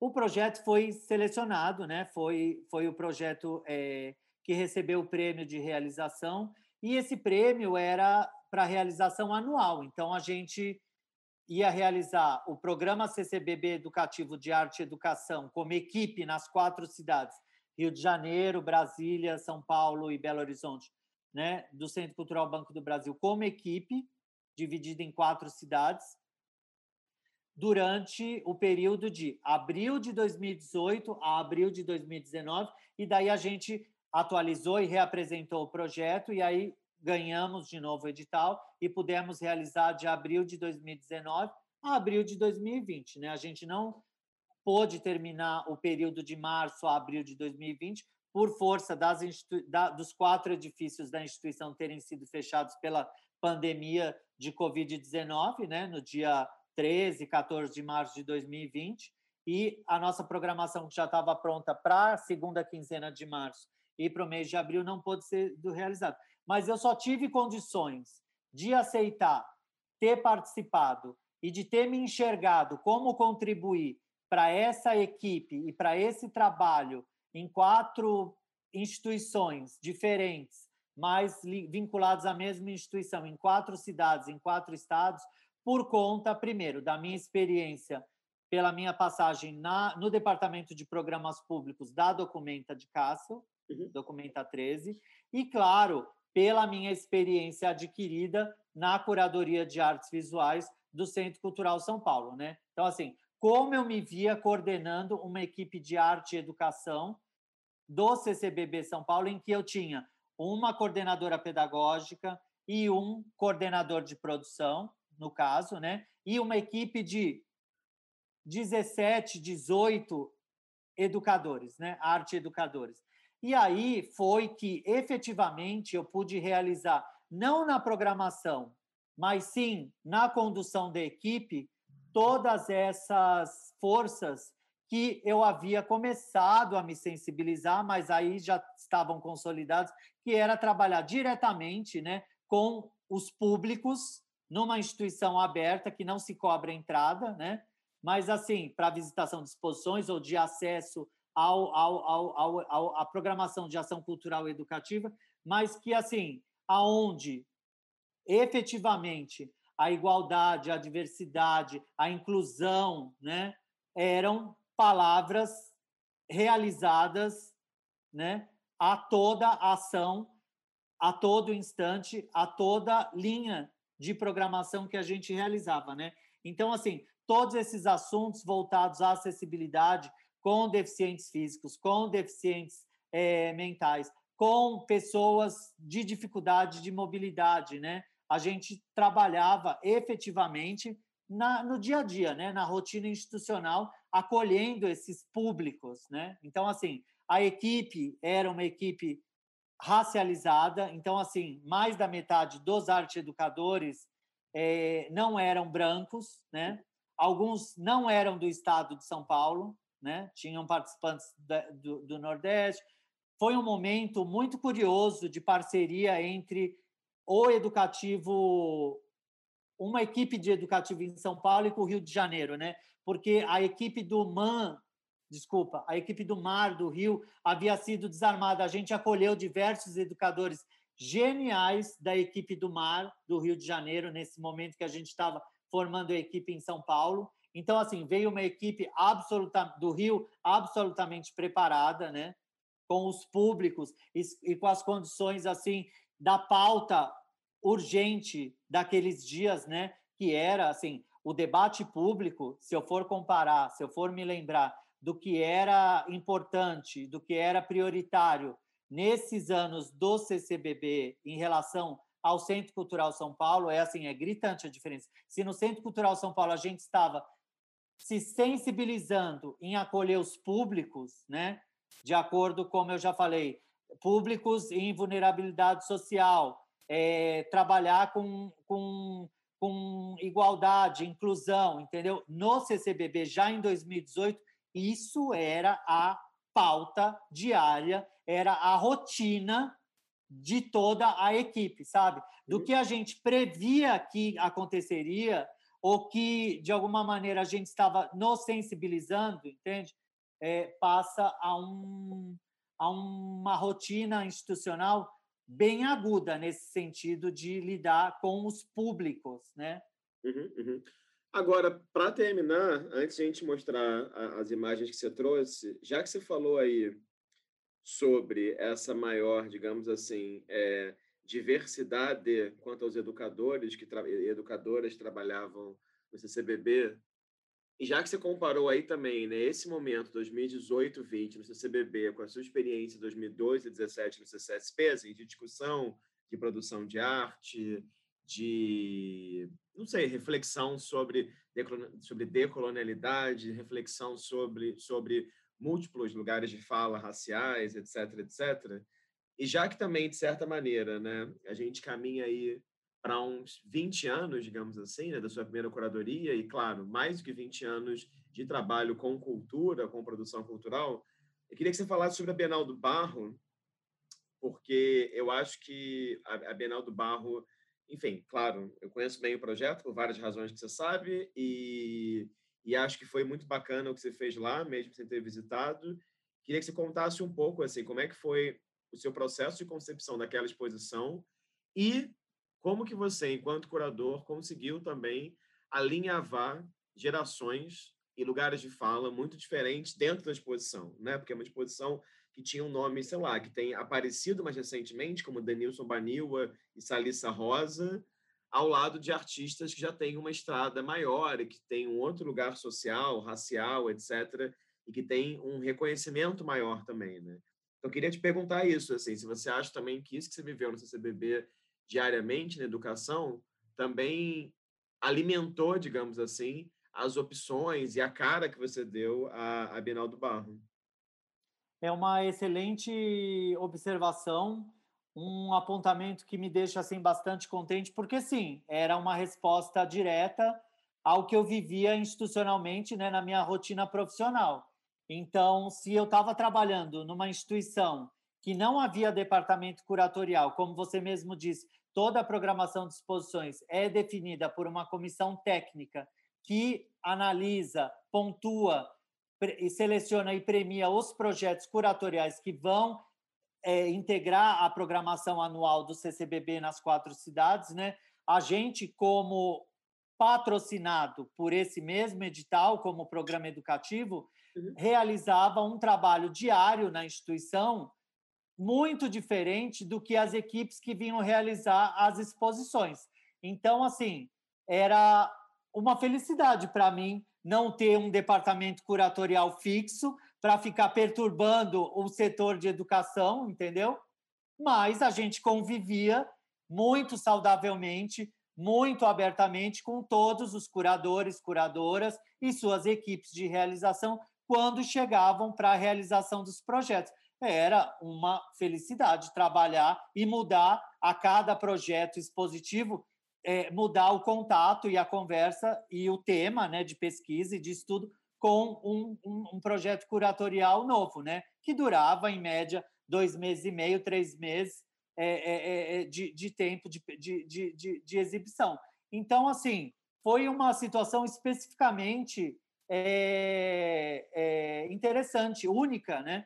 Porque a gente não tinha o departamento curatorial. A gente era, ao mesmo tempo, o departamento de educação e de programas públicos, sem a curadoria da exposição fixa, né? Como eu falei, também era por edital. É que a gente era patrocinado por edital de uma maneira fixa anual, né?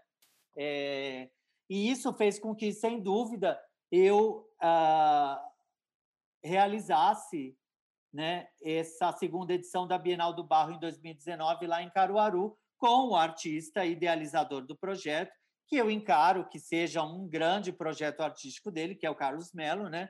e que é, nasceu e cresceu lá na região de Caruaru, no Riacho das Almas, mas vive em Recife, conhece aquela região é, como ninguém e a produção cultural do agreste pernambucano assim é, de uma maneira profunda e eu pude é, imprimir ali naquela exposição, né, nessa segunda edição da Bienal do Barro, todo esse aprendizado e prática, né, é, diária com essa equipe de arte e educação. Então, assim, os temas, os artistas, as artistas, os trabalhos que me fizeram, né, é, é, declarar um convite de participação, sim, tem muito a ver com esse, esse período de passagem pela coordenação do programa CCBB educativo, entende? Então, assim, um, um vídeo da Aline Mota, é, que ela retoma a viagem dos ancestrais dela do Brasil à África nesse contrafluxo, né, do que foi a, a, a, o, colonialismo da escravidão. Aí, assim, o vídeo da Renata Felinto, em que ela trata dessa, dessa irmã lá da região do, do, do Cariri, que era uma, uma, uma, uma irmã é, seguidora, discípula de Padre Cícero, mas que era negra, né? E que muito tentou se apagar essa, essa figura. Assim, fora os artistas do Agreste Pernambucano que puderam integrar esse, esse, essa exposição, né? Sem, é, do qual eu não teria condições é, favoráveis né, de cooperação, de proximidade, de conversa, de pesquisa. Né? É, artistas tanto da região do, do, do, do, do Agreste Pernambucano, quanto de localidades e, e, e, de uma interregionalidade né, do que é chamado é, Nordeste. Então, haviam artistas é, do Rio Grande do Norte, da Paraíba, da Bahia, né? Eu acho que foi um momento assim bastante voltado a essa compreensão do contexto interregional do qual eu estava ali trabalhando, né? Eu pude ir três vezes ao, ao, ao, ao, a Caruaru, a região ali do agreste pernambucano, e uhum. claro, não deu para conhecer tudo, né? A gente tem os afazeres em São Paulo capital, eu estava vinculado lá à instituição CCBB São Paulo, eu também não tinha tanto tempo para fazer uma pesquisa tão uh, geograficamente, né, tão ampla e profunda como eu teria gostado. Mas realmente foi uma escola, foi um ensinamento, foi um aprendizado e tanto esse de ter realizado a segunda edição da Bienal do Barro em 2019. Tem um ano, imagina, abriu, eu acho que abriu no dia 18 de outubro do ano passado. Um ano Já amanhã. tem um ano. Muito bem, vamos mostrar aqui as imagens que você trouxe. Queria que você contasse, Márcio. Você trouxe três imagens, eu separei as três aqui. Queria que você falasse por que, que essas imagens são importantes para você. É, eu acho que essas imagens se incluem aí nessa sua primeira pergunta, né? De como você é, começou a observar movimentações da arte, né? Na sua frente. Eu tenho essa relação com a zona portuária de Santos por essas estruturas imensas, coloridas, é, modulares, viajantes, né?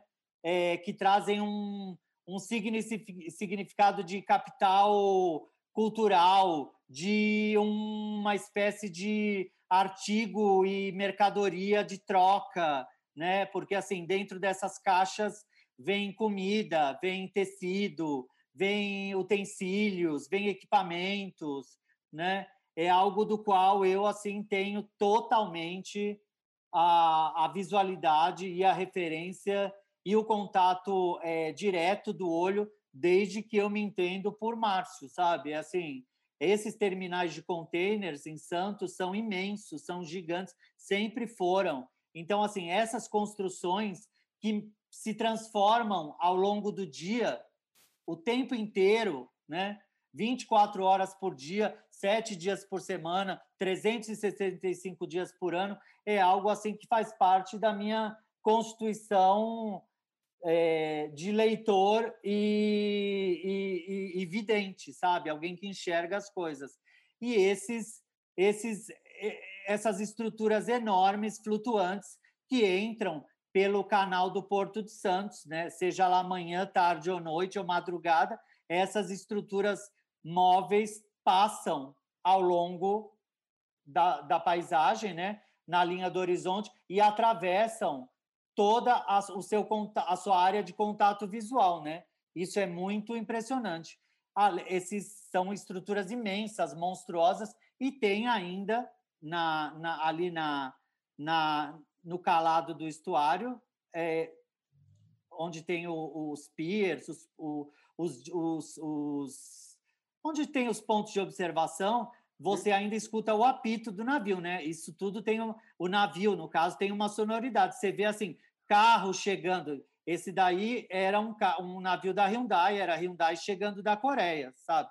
Direto no Porto de Santos. E aí é curioso que esses carros da Hyundai chegam no Porto de Santos e eles são desembaraçados em Anápolis, no estado de Goiás, porque Anápolis é a alfândega seca da chegada de automóveis. Então, assim, chega um navio desse no Porto de Santos, todos esses contêineres com carros e peças vão direto para a alfândega seca de Anápolis. É impre... E depois são distribuídos pelas pelas concessionárias do país por, por rodovia, por caminhão. Que ótimo. Não, achei ótimo. É o Porto seleção. Seco de Anápolis. E achei ótima a seleção de imagens, porque você acha que foi a única pessoa até agora, ou uma das únicas, que, enfim, trouxe algo do seu, da sua cidade natal, digamos assim, algo de lá, de um cotidiano dela, que, que também se transforma em imagem, né? Que também é, tudo é imagem, né? Que também é imagem. Então, Sim, muito... é arquitetura, é, construção. É, se a gente pensar na história da arte, a gente vai ver diversos momentos e movimentos que têm a ver com, com esse tipo de, de potência visual e também, assim, claro, né, gente? Remete à infância também, a quem pôde, a quem teve a oportunidade de brincar com Lego, às vezes Lego na escola, ou Lego usado, ou Lego de alguém, é um pouco o mesmo princípio, né? Então, assim, é um, uma memória visual que eu tenho desde a mais tenra infância, que passa por, por pela vida no Porto, né? E a vida no Porto, ela nos diz respeito a tomar uma ou outra decisão na vida, né? Não tem muito mais do que escolher. Ou você fica no Porto e trabalha no Porto, ou você pula no primeiro barco que der para pular e tchau, e vai embora, né? A vida no Porto é simples nesse sentido, né? Você não tem muito com o que planejar. Ou você fica ou você vai. Márcio, antes de a gente se despedir, vamos aqui para nossa pergunta surpresa. Então, vamos lá. A cada sete curadores eu mudo a pergunta. Está sendo aqui o curador número 73. Então. Uau! Ah, então, então, assim. É, você vai ser a terceira pessoa para quem eu pergunto isso. É no ano que eu nasci. Você já pode colocar lá, Santos 73. É a pergunta direta e também assim, é, supõe alguma coisa. Então, assim, imagina que você está fazendo. Imagina um projeto curatorial de exposição, tá? Mantenha isso na cabeça. A pergunta é: paredes coloridas, sempre, talvez ou nunca, e por quê? Depende do projeto, porque se eu for fazer uma exposição numa casa do Barragã, na Cidade do México, claro que a parede vai ser colorida, da, da cor que é, né? Tá, tá. Você está falando de uma intervenção. Tá, entendi, entendi. Tá, entendi. Agora, Não, dentro... mas se a, expografia, se a expografia tiver sob a minha escolha, com a, a, o acompanhamento de alguma arquiteta de exposições e arquiteto de exposições, depende do projeto. Sim, senhor. Muito bem, muito bem. Tá. Todo, todo mundo está indo no depende. Vamos ver se alguém vai para sempre ou, ou, ou nunca. É, Márcio, queria agradecer o tempo, disponibilidade e interesse. Queria dizer que foi muito bom escutar mais sobre sua trajetória, foi muito bom também. Sempre é estudar mais né, as coisas que você fez, o percurso que você fez. É, e queria também, enfim, desejar tudo de melhor aí nos próximos passos, nesse projeto que você está fazendo com o Bituca Sundé, o projeto de interlocução é, que vocês têm feito online. Programa de interlocução. Programa, desculpa, programa de interlocução. E, e queria, enfim, desejar tudo de melhor nos próximos passos e agradecer aí pela entrevista. Muito bem, fico agradecido e assim, é uma é uma conversa do qual me traz muita muita alegria e muita certeza assim de que o trabalho que você vem realizando com essas entrevistas com todas essas curadoras curadores é realmente gigante, é sensacional. Assim, eu que digo obrigado. Imagina. Bom, para quem assistiu a gente eu gosto aqui... quando você Eu gosto quando você se apresentou uma vez falando ah, eu sempre quis ser documentarista como Eduardo Coutinho, poder fazer entrevistas. Eu prestei a maior atenção nisso. Pensa que eu não me identifiquei, Rafa? Claro que eu me identifiquei. Eu tanto me identifiquei que eu demorei para marcar contigo o dia e a hora. Bom, para quem assistiu essa entrevista até aqui, essa é uma conversa com o Márcio Harum, curador que vive nesse momento em São Paulo. A gente agradece sua presença do outro lado e eu queria só lembrar que esse canal tem várias entrevistas com os curadores e curadoras de artes visuais com diferentes práticas, interesses, memórias, histórias, dramas, frustrações, enfim, diferentes indivíduos. Então, é isso, obrigado pela presença e até uma próxima.